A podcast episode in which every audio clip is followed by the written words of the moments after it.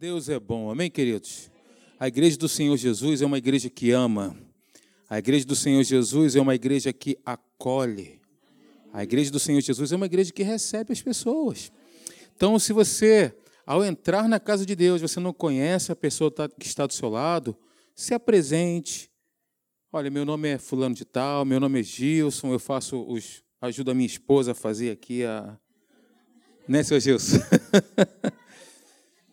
Meu nome é assim, enfim. Se apresenta a igreja do Senhor Jesus, é isso aí. Nós vamos dar continuidade àquilo que nós já estamos falando, né, sobre o poder da mente renovada, ou a renovação da mente. E isso determina o final da nossa vida, queridos. A transformação da nossa mente vai determinar muitas coisas na nossa vida, né? Então, o nosso tema aí o nosso texto principal está em Romanos capítulo 12, versículo 2, amplamente conhecido, amplamente pregado, mas como disse o apóstolo Paulo, é para nossa segurança que falemos sempre as mesmas coisas, né? Se você acha que um dia você ao pregar irá trazer uma revelação bombástica, estratosférica, lê do engano, porque o que você pregar irá pregar, uma outra pessoa já pregou. Todavia, o Espírito Santo é vivo, né? A palavra de Deus ela se renova. Eu posso falar, por exemplo, né, para o Ronaldo ou para o Alexandre, Jesus te ama. E o Espírito Santo vai transcodificar essa palavra no coração dele diferente para ele. Então, o Espírito Santo, a palavra de Deus é viva. Diga, diga comigo, a palavra de Deus é viva, atual e personalizada. Essa é a palavra viva de Deus. Aproveitando o ensejo, pega sua Bíblia comigo, por favor, pega sua Bíblia. Vamos fazer uma oração de declaração aqui. Diga comigo assim: Esta é a minha Bíblia. Eu sou o que ela diz que eu sou. Eu tenho o que ela diz que eu tenho. Eu posso fazer tudo o que ela diz que eu posso fazer. Hoje eu serei ensinado pelas palavras de Cristo eu corajosamente confesso, o meu coração está atento e a minha mente está alerta. O meu coração é boa terra. Ao cair a semente, produzirá muitos frutos para a glória, para a honra e para o louvor do meu Deus. Amém. Então, Romanos capítulo 12, versículo 2. Você vai passar para mim ou eu tenho que passar, eu passo aqui? Ótimo. Vamos lá. O texto diz o seguinte: E não vos conformeis. Botei entre, parênteses é o significado, né? Não vos conformeis, não se ajustem, não tomem a forma, não se amoldem com este século, com o pensamento deste mundo, com o pensamento deste século, mas transformai-vos pela renovação da vossa mente, do entendimento, para que experimenteis qual seja a boa, agradável e perfeita vontade de Deus. E aí eu acrescentei, essa palavra transformar no grego é metamorfo. Ela significa, ela significa exatamente isso, metamorfo, que é mudar em algo completamente diferente. Nós temos na natureza um belo exemplo, né, da metamorfose, tá? Lagarta. Eu quando era pequeno falava largata. Até pouco tempo a minha esposa me corrigiu. Lagarta para borboleta. Ou seja, é um ser completamente novo, completamente diferente daquele da sua origem. Esse ser novo, a borboleta, é impossível ela voltar a ser lagarta. Então, é uma transformação de estrutura, é uma transformação radical.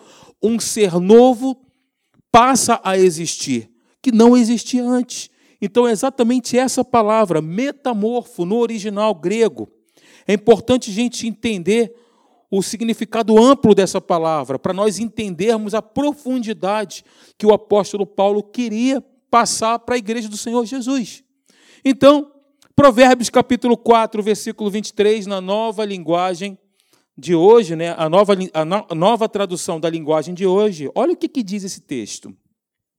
Com certeza na sua Bíblia está completamente diferente, mas na nova tradução da linguagem de hoje diz assim: tenha cuidado com o que você pensa. Olha só. Pois a sua vida é dirigida pelos seus pensamentos. A Bíblia tem mais de 100 referências falando sobre pensamento, sobre mentalidade. Inclusive, arrependimento significa metanoia, que é mudança de mentalidade. Arrependimento significa isso, metanoia, mudança de mentalidade. Falamos aqui uma frase do pastor Hélio, né? Estava naquela semana, o pastor Hélio estava falando sobre isso naquela semana, e eu peguei lá no perfil dele. Ele disse o seguinte: se o inimigo interferir no que você pensa, o que, vai ocasionar? Ele vai dominar as suas atitudes, porque a nossa vida ela é determinada pela qualidade dos pensamentos que estão na nossa mente.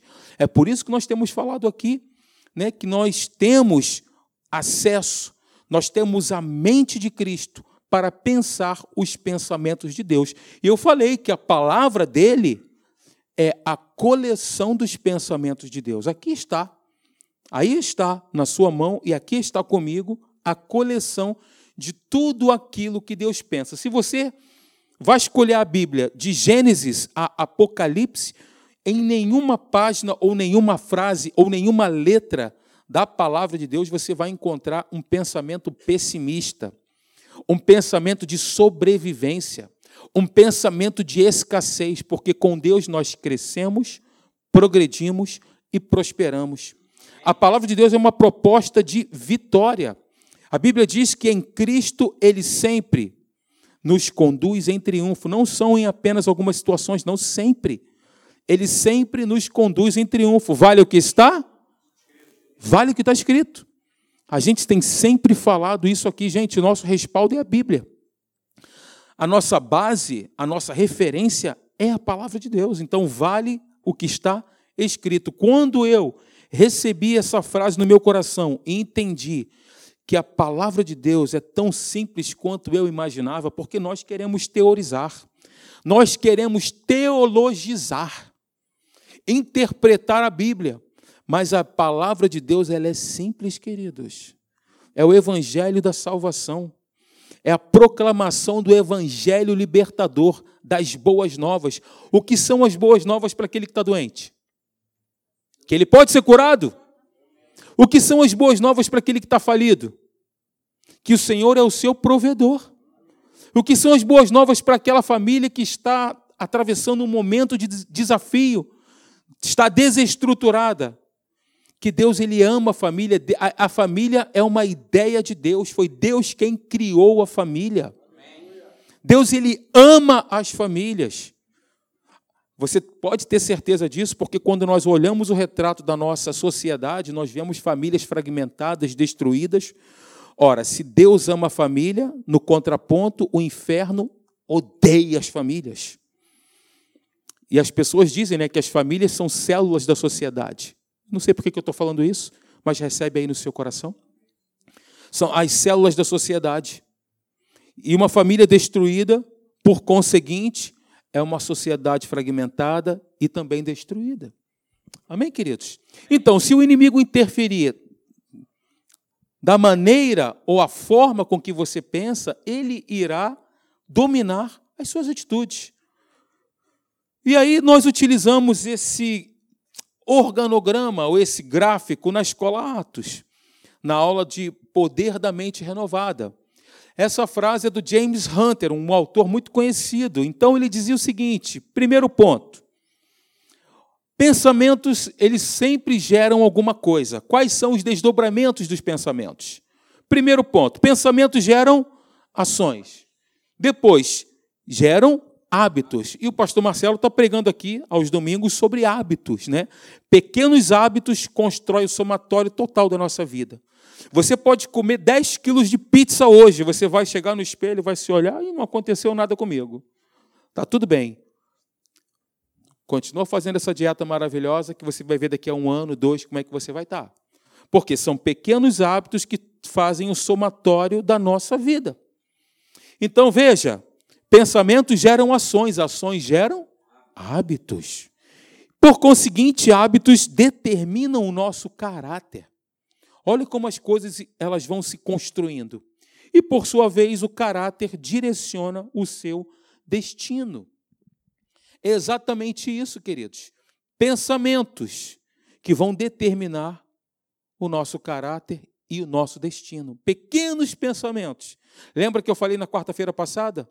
Nós não podemos, por exemplo, impedir que as aves sobrevoem, mas nós podemos impedir que elas façam ninhos. A exemplo dos pensamentos. Né? Os, os pensamentos, trazendo essa metáfora, podem ser usados dessa mesma forma. Próximo é o seguinte: nosso texto base. Nós utilizamos esse texto, Isaías 55, versículo 7, que diz: Deixe o perverso, ou seja, o homem natural. O perverso, o homem natural, é aquele que está afastado de Deus, afastado da verdade. Não tem ao Senhor Jesus como seu Senhor e Salvador. Este é o perverso, este é o homem natural que está lá em 1 Coríntios capítulo 2, versículo 14. Né?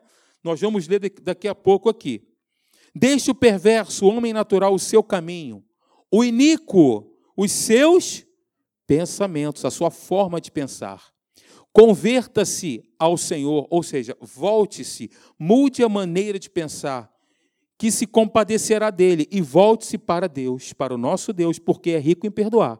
Próximo versículo. Por quê? Aí faz uma ligação com o versículo anterior. Porque Deus está falando para quem aqui? Para a nova criatura? Deixe, não. Deus está falando para o perverso, para o iníquo, Aí ele explica por quê? Porque os meus pensamentos, os pensamentos de Deus, são diferentes dos pensamentos do perverso, do iníquo. Não são os vossos pensamentos, nem os vossos caminhos, os meus caminhos, diz o Senhor. Por quê? Assim como os céus são mais altos do que a terra, assim são os meus caminhos mais altos do que os vossos caminhos, e os meus pensamentos mais altos do que os vossos pensamentos. Mais uma vez, o reforço mais uma vez eu endosso, que esse texto não está se referindo à nova criatura, àqueles que nasceram de novo, mas esse texto está sendo apontado para o homem afastado da verdade, afastado de Deus, que não tem experiência da salvação e que não recebeu Jesus como Senhor e Salvador da sua vida, tá bom? Então, quando você não faça mais aquela oração, Senhor, porque os teus pensamentos não são os meus pensamentos. Não faça mais essa oração, porque esse texto não se refere a você. A Bíblia diz que na nova aliança nós temos a mente de Cristo, a mente do Senhor Jesus, nós podemos pensar como Deus pensa. Amém, queridos? Muito bem, próximo, olha só, utilizamos também essa figura na escola Atos. É um gráfico muito interessante para te ajudar na compreensão aí do homem natural, por exemplo. Veja só, ali, o homem natural. O homem natural é aquele que está afastado da verdade. O homem natural, ele sofre uma influência direta do mundo. Está vendo um coração partido ali? Ele não tem conexão com Deus. O espírito dele é morto. Então, o mundo exerce uma influência na mente dele, na alma dele, que por conseguinte vai determinar, olha, os efeitos do corpo dele, aonde ele está caminhando, para onde ele está indo, e é um ciclo, tá vendo? Mente afastada da verdade, mentalidade afastada da verdade, pensamentos mundanos, pensamentos perversos, pensamentos iníquos determinam as ações do homem que, por conseguinte, é, tem o afastamento do espírito do homem, o espírito morto. Esse é o homem natural. Abra comigo sua Bíblia, por favor, em 1 Coríntios capítulo 2. Você que tem a sua Bíblia aí, ou seja de papel, ou eletrônica, não importa, mas vamos acompanhar aqui para que você possa ter esse entendimento mais amplo. 1 Coríntios capítulo 2, versículo 14. 1 Coríntios 2, 14. Acharam? Vamos nessa, prestem atenção. Ora, o homem natural não aceita as coisas do Espírito de Deus, porque eles são loucura e não pode entendê-las, ó, entendê-las, isso fala de compreensão na mente. Entendimento. Jesus, quando fala da parábola do semeador, ele diz isso. Aqueles que ouvem e não compreendem, não entendem. Por quê? Porque o pensamento deles está totalmente destituído da verdade. Voltando para o texto. e não pode entendê-las porque elas se discernem espiritualmente. Ok? Esse é o homem natural. Ele não pode entender as coisas de Deus. Por quê? Porque o espírito dele não tem conexão com o Espírito de Deus. A Bíblia diz que quando nós recebemos a Jesus como Senhor e Salvador, o nosso espírito passa a ser um com o Espírito de Deus. O meu espírito e o Espírito de Deus são um. Está na palavra. Um só Espírito com o Senhor, com Ele. Muito bem. Esse é um texto que fala do homem natural, onde todos nós aqui um dia estávamos inseridos. Veja só, Efésios capítulo 2, versículo 3. Diz assim: Entre os quais também todos nós andamos outrora, segundo as inclinações da nossa carne, fazendo a vontade da carne e dos pensamentos. E éramos, por natureza, filhos da ira, como também os demais, filhos das trevas, filhos do diabo, porque nós estávamos afastados de Deus, afastados da verdade e não tínhamos a natureza do próprio Deus. Todos nós aqui um dia estávamos nessa condição. A carne, como diz o texto aí, é a força de uma mentalidade natural controlando as ações do homem. Essa é a definição de carne. Quando a Bíblia diz a carne milita contra o espírito, gente, é um combate de pensamentos. A tua carne não te leva para onde você não quer ir, são os teus pensamentos que te levam aonde você quer ir. São os teus pensamentos, não é a tua carne. Ai, minha carne está me levando, mas eu não quero, minha cabeça, minha carne. Não tem esse negócio, não. A carne não te leva para lugar nenhum, é uma força de um pensamento afastado da verdade. Então é um combate de pensamentos, o campo de batalha da mente. É aqui que nós travamos a batalha, nesse campo. Nunca teremos a visão plena de Deus para a nossa vida pensando como homem natural. Como eu falei aqui, a proposta de Deus, a proposta de Deus é uma proposta de crescimento, de progresso, de avanço. Essa é a proposta de Deus. É uma proposta de nós andarmos de forma altaneira, conhecendo a verdade, declarando a verdade, alinhando as nossas orações com os pensamentos de Deus. Exemplo, abra comigo o Salmo 104, por favor. Eu não botei aqui, mas veio aqui no meu coração, vamos seguir essa inspiração. Salmo 104, por gentileza, abra comigo. Olha a oração que o salmista fez, uma oração de declaração, de certeza. Ele conversava com ele mesmo. Veja só. Melhor dizendo, Salmo 103. 103. Vira uma página. Todos acharam? Diz assim: Bendize, ó minha alma, ao Senhor o, o, o salmista Davi está conversando com ele mesmo. Assim como aquela mulher do fluxo de sangue, a Bíblia diz que ela dizia consigo mesma: Se eu apenas lhe tocar as vestes, eu serei. Ela dizia, ela falava, ela pronunciava. Depois nós vamos entrar nessa seara da confissão, que vai determinar a vitória na nossa vida, gente. Porque, como eu falei para vocês na quarta-feira passada, a fé ela é ativada pelas nossas declarações, ela é ativada por aquilo que nós explicitamos, por aquilo que nós falamos. E o salmista diz: Bendize, ó minha alma, ao Senhor. Ele está dando uma ordem para ele mesmo: Bendize, ó minha alma, ao Senhor.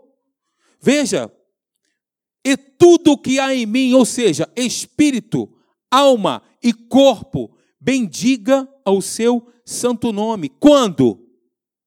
Não diz aqui.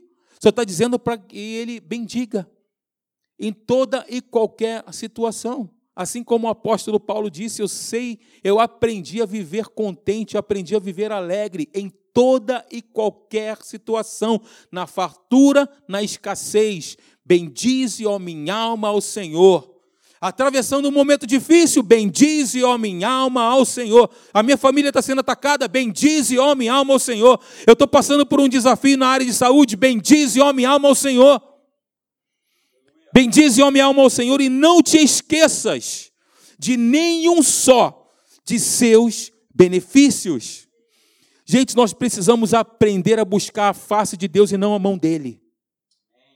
Porque quando nós buscamos quem Deus é, a bondade dele, a fidelidade dele, o Deus amoroso que ele é, todas as outras coisas serão acrescentadas, porque Jesus disse isso.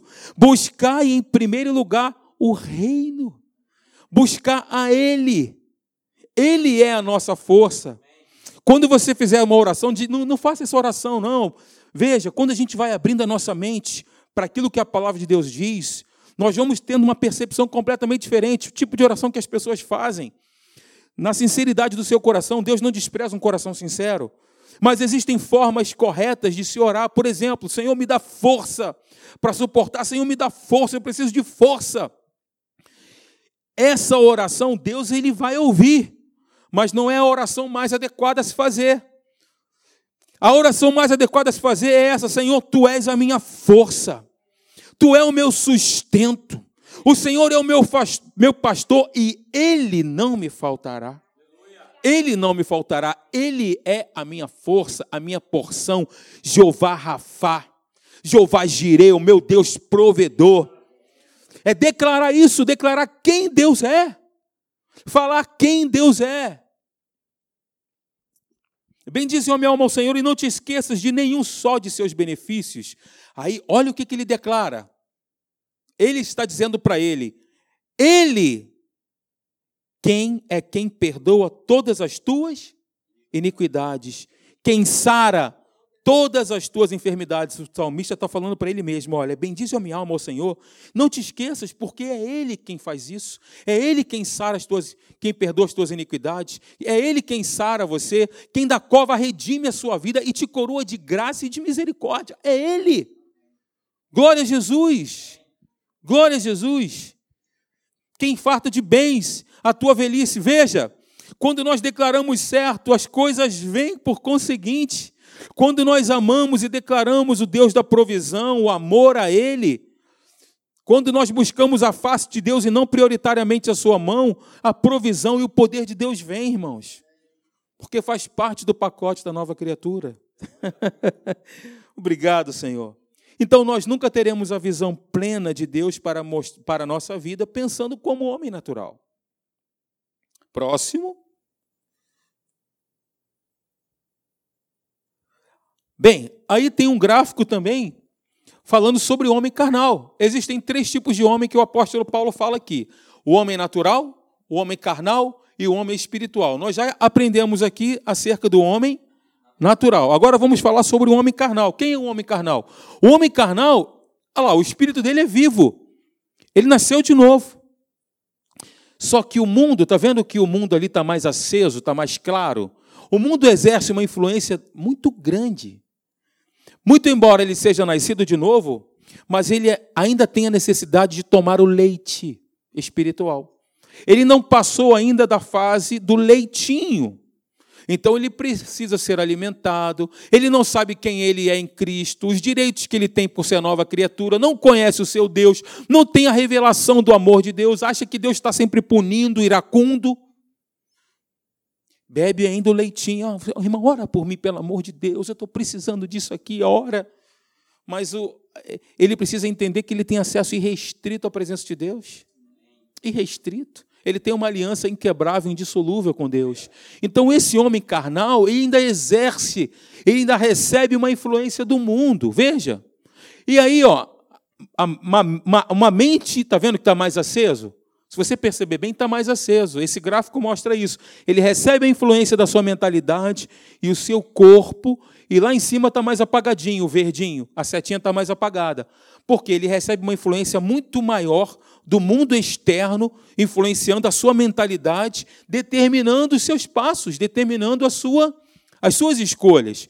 E veja o que, o apóstolo Paulo, aqui, voltando para 1 Coríntios capítulo 2, abra comigo, por favor, de novo, volte aí alguma para a gente. Ih, rapaz, estou nem na metade. Até meia-noite dá, não dá, irmãos? Aleluia? Olha aí, cuidado com que você concorda, hein? Vai. Voltando aí para o texto, acerca do homem natural, aliás, o homem carnal, 1 Coríntios capítulo 3, versículo 1 diz assim: Eu, porém, irmãos, não vos pude falar como a espirituais, e sim como a como a crianças em Cristo. Leite vos dei a beber, não vos dei alimento sólido, porque ainda não, podia, não podíeis suportá-lo, nem ainda agora podeis, porque ainda sois carnais. Então, essa é a figura do homem carnal. O homem carnal, ele nasceu de novo, mas não tem a sua mentalidade transformada pela palavra de Deus. Então, ele vai continuar agindo conforme os seus pensamentos. Simplesmente porque a sua mentalidade não foi mudada, transformada, metamorfo. Não é ajuste de mentalidade, é transformação de mentalidade. Não é conformação de mentalidade. Eu vou conformar a minha mente com a palavra de Deus. Não, não, não, não é isso. É transformar. E no texto lá de Isaías capítulo 55, versículos 7, 8 e 9, o convite que Deus faz ali, ei, ei, deixe o pensamento errado. Abandone esses pensamentos, volte-se. Vem pensar corretamente. Pensa de uma maneira correta. Deus faz esse convite. Deus ele mostra que o pensamento é um, é um pensamento diferente, mas ele faz um convite à mudança de pensamento, ao arrependimento. Arrependei-vos, pois está próximo o reino dos céus. Essa mensagem nunca foi tão atual quanto nos dias de hoje. Jesus está voltando. Você percebe isso no seu espírito? Jesus está voltando, queridos. E ele quem vai encontrar sua noiva ataviada, buscando a quem ele é, não aquilo que ele pode dar ou aquilo que ele pode fazer, mas aquilo que ele é, priorizando quem ele é, aquilo que ele é, um Deus amoroso, Deus bom, Pai da eternidade, príncipe da paz, um Deus justo, fiel. Amém, queridos? Com gratidão, obviamente, no nosso coração. Vamos nessa. E agora, o homem espiritual. Olha que gráfico interessante. O, o, homem espiritual, olha lá como é que Deus está bem vivo, né? Em todos os sentidos. Né? Aqui no gráfico mais claro, olha lá. Ele tem comunhão com Deus, tá vendo? Ele tem também o mundo, mas o mundo não exerce domínio sobre ele. Ele é um ser espiritual. O ser espiritual, a Bíblia diz que é, Deus é um ser pensante. Né? Nós, como novas criaturas, nós somos, como aprendemos na ato, nós somos um espírito, temos uma mente e habitamos no corpo. Nós somos seres espirituais. E como seres espirituais, nós sofremos uma influência direta. O homem espiritual, digo, sofre uma influência direta de Deus, e aí vai determinar a sua mentalidade, a forma dele pensar e, por conseguinte, os seus passos e aonde ele vai andar. Veja aqui, por exemplo, em 1 Coríntios capítulo 2, Porém, versículo 15: Porém, o homem espiritual, ele julga todas as coisas, mas ele mesmo não é julgado por ninguém. Pois quem conheceu a mente do Senhor que o possa instruir? Nós, porém, temos a mente de Cristo. Está falando de quem? Do homem espiritual, que é dominado pela mente de Cristo. A mente de Cristo irá determinar e dominá-lo. Porque ele, ele transformou a sua forma de pensar conforme está escrito na palavra de Deus. Todo filho de Deus, toda nova criatura tem o ajudador, tem o auxílio do Espírito Santo para pensar como Deus pensa. Não é difícil, não é impossível. Nós, como novas criaturas, o único exercício que nós precisamos e devemos fazer é o exercício de meditar dia e noite no livro da lei, como dizia Josué capítulo 1, versículo 8. Medita, fala deste livro, fala, ó, tá vendo? Ó, é uma questão de declaração. Fala deste livro da lei, dia e noite. Declara ele. Amém, gente? É para falar. Você sabe a situação que você se encontra? Você sabe. Que se apresenta diante de você? Você tem que falar para Deus ouvir, coloca no mundo do espírito e para o diabo também ouvir. Senhor, eu te louvo Escuta aí, Satanás, a situação é essa, o sintoma é esse, está se apresentando no meu corpo, mas eu não vou me calar. Escuta aí o louvor, oh meu Deus. Senhor, eu te louvo. Obrigado, porque em Cristo Jesus eu sou suprido, eu sou curado. A tua palavra diz que Jesus levou sobre si as minhas dores e enfermidades. Enviou-lhes a sua palavra e os curou. Da minha angústia, o meu consolo é este: que a tua palavra me vivifica. É o que está escrito. O Espírito de Deus habita em mim, habita no meu corpo e vivificará também o meu corpo mortal. Ou seja, vivifica o meu espírito, a minha alma e o meu corpo, porque eu sou templo, habitação, casa de Deus. Aleluia. Quem é filho de Deus aí? Nova criatura. Então você tem uma, a ajuda, tem o auxílio do Espírito para pensar assim como ele pensa. A nova criatura tem o coração de Deus, tem a natureza de Deus, espírito recriado, espírito novo. Lembram lá de Ezequiel 36? Dar-vos-ei um coração, um novo coração. Dar-vos-ei um coração de carne, espírito novo porém dentro deles, porei, de, porei dentro deles. Ezequiel capítulo 36, está lá. Então nós temos o coração de Deus, irmãos, nós temos a natureza de Deus, nós temos um espírito recriado, espírito novo. Está lá em João, eu acho que eu botei aqui, deixa eu ver. Ah, Ezequiel 36, 26, exatamente isso. Eu lhes darei um coração novo e porei em vocês um espírito novo. Tirarei de vocês o coração de pedra, ou seja, desobediente, e lhe darei, e lhes darei um coração bondoso, obediente. Nova tradução da linguagem de hoje. Coloquei um texto aqui também que a nova criatura tem acesso aos pensamentos de Deus, porque tem a natureza de Deus. E o que, que diz João? Olha que legal. João diz o seguinte, versículo 15, capítulo 15, versículo 5. Eu sou a videira, vós hoje? Quantos ramos nós temos aqui? É, são nos ramos que os frutos são produzidos, hein? E os frutos que nós produzimos é para abençoar outras pessoas. Você já viu uma árvore produzir um fruto e ela mesma comer dela mesma? Canibalismo biológico, sei lá. Não existe isso. Eu sou a videira, vós os ramos. Aqui, só nessa frase, já é uma revelação maravilhosa da palavra de Deus. Significa que nós estamos ligados nele. Significa que nós temos a natureza dele. Mas eu não sinto isso, Alexandre, mas não é para sentir, não, gente. Nós não fomos chamados para sentir, nem para ver mas para crer. A palavra de Deus é crença, é simplicidade, vale o que está escrito. Nós temos a natureza dele, estamos ligados nele. A vida dele está em nós, Zoe.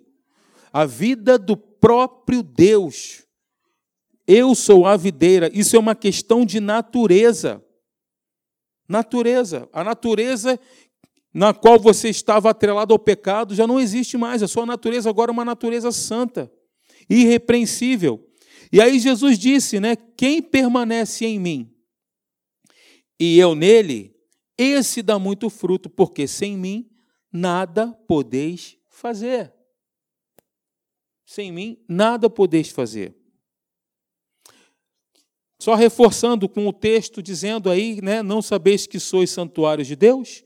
E que o Espírito de Deus habita em vós, essa certeza jamais pode se apartar do nosso coração. Que o Espírito do próprio Deus habita em nós. O Espírito Santo habita em nós. Essa certeza, isso você tem que declarar nas suas orações, Senhor, obrigado. Todo dia, porque o teu Espírito Santo habita em mim. Todo dia repete isso, você vai ver como isso vai trazer vida a, a, a palavra de Deus diz né, que a boca fala que está cheio o coração. E Provérbios diz que o coração se enche das palavras da nossa boca. Olha o processo. A boca fala que está cheio o coração e o coração se enche das palavras que saem da boca. Que as palavras que saiam das, suas, das nossas bocas sejam, sejam as palavras de Deus para nos edificar, para nos sustentar no dia do combate. Porque o dia do combate vem, gente. O dia do combate vem. O ano da sequidão. Para a gente terminar, eu vou parar aqui, mas eu queria que você abrisse a sua Bíblia em Jeremias capítulo 17. Jeremias capítulo 17. Olha o que, que diz a palavra de Deus.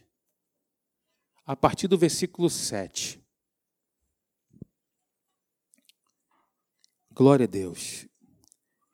Jeremias capítulo 17, a partir do versículo 7. A palavra de Deus diz assim: Bendito o homem que confia no Senhor e cuja esperança está no Senhor. É isso que diz? Não. A esperança é o Senhor. A esperança é, ele é a nossa força, ele é o nosso escudo, ele é a nossa cidadela, ele é o nosso amparo, ele é a nossa torre forte, ele é o nosso ajudador, ele é o nosso baluarte, ele é a nossa certeza, ele é o nosso pai, ele é o nosso Deus, ele é a nossa esperança. Versículo 8: Porque ele, o homem que confia no Senhor, no qual a esperança é o Senhor, ele é como a árvore plantada, ele está estabelecido no lugar, ele está congregando, ele não está perambulando, ele está plantado, ele está edificado em um lugar. Que lugar é esse? Junto às águas. Você sabe que a Bíblia, quando você procura lá, qual é o simbolismo das águas na Bíblia? Gente, é demais, demais, demais. A Bíblia diz lá que quando Jesus morreu, ele foi cortado com uma lança do seu lado, saiu o quê? Sangue e água. A Bíblia fala que nós somos batizados nas águas, imersos nele. Quando a Bíblia fala de água, ela diz também o lavar regenerador da palavra, a palavra lavando como água. Ela lava. Então, águas aqui significa o lavar regenerador. A água da vida, da nutriente. Quando você, por exemplo, pega ali uns textos em, em Isaías, diz que o Senhor abrirá um caminho no deserto. Se lembra, por exemplo, aqui que os servos de Jacó, se eu não me engano, ou Isaac, estavam brigando por causa de poço de água, tinha uma guerra, porque a água era um bem tremendo. Quando você examina a Bíblia, você vai ver isso. Esse homem ele está plantado junto às correntes de águas, ele, ele está ali sendo alimentado pela palavra, sendo lavado pela palavra. E essa árvore, ela estende as suas raízes para o ribeiro. O ribeiro fala de coisas vivas. Não é, não é um, um, um charco ou um lago, mas são águas vivas. E aí eu estou lembrando agora de um texto: o coração do rei é como ribeiros de águas nas mãos do Senhor. Nós somos reis e sacerdotes. E a Bíblia diz que o nosso coração é como ribeiros de água que vão fluindo, do seu interior fluirão rios de águas vivas. Jesus falou isso. Do seu interior fluirão rios de águas vivas. Oh, glória a Deus. A água dele, a água purificadora. Ele estende as suas raízes em direção à palavra, a esses rios vivos, a esse ribeiro vivo. E ele não vai recear, não vai se preocupar quando vier o calor, porque o calor vai vir. Mas ele não se receia porque a vida dele está estabelecida. Ele está plantado, ele está estabelecido em Deus. Ele não vai recear quando vier o calor, ou a dificuldade ou o problema, porque ele sabe em quem ele tem crido e sabe que Deus é poderoso. Glória a Deus. Mas a sua folha ainda assim vai reverderar ficará verde.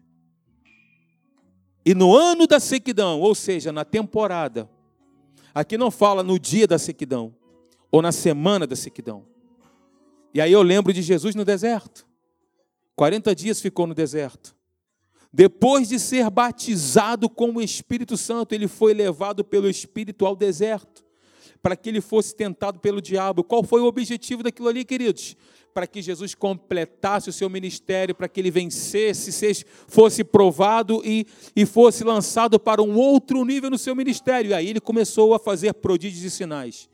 A Bíblia diz no final do livro de João que se toda a terra, né? É claro, eu houve aqui até, acredito, um pouco de exagero, né? Mas João disse isso, que em toda a terra não caberiam os livros de tantas coisas que ele fez quando andou entre nós. Glória a Deus ano da sequidão, ele não se perturba, ele não vai ficar atemorizado e nem deixa de dar fruto. Glória a Deus. são frutos de lábios que confessam o seu nome. Frutos é a produção do que está dentro. Amém, queridos? Depois você pode pegar esse texto, Jeremias capítulo 17, do versículo 7 ao versículo 8, e meditar na sua casa. Agora, veja, mesmo no ano da sequidão, ele não vai se perturbar, ele não vai recear quando vier o calor, porque o Senhor, Deus Todo-Poderoso, é a nossa esperança, é o nosso sustento, a nossa força. Fique de pé.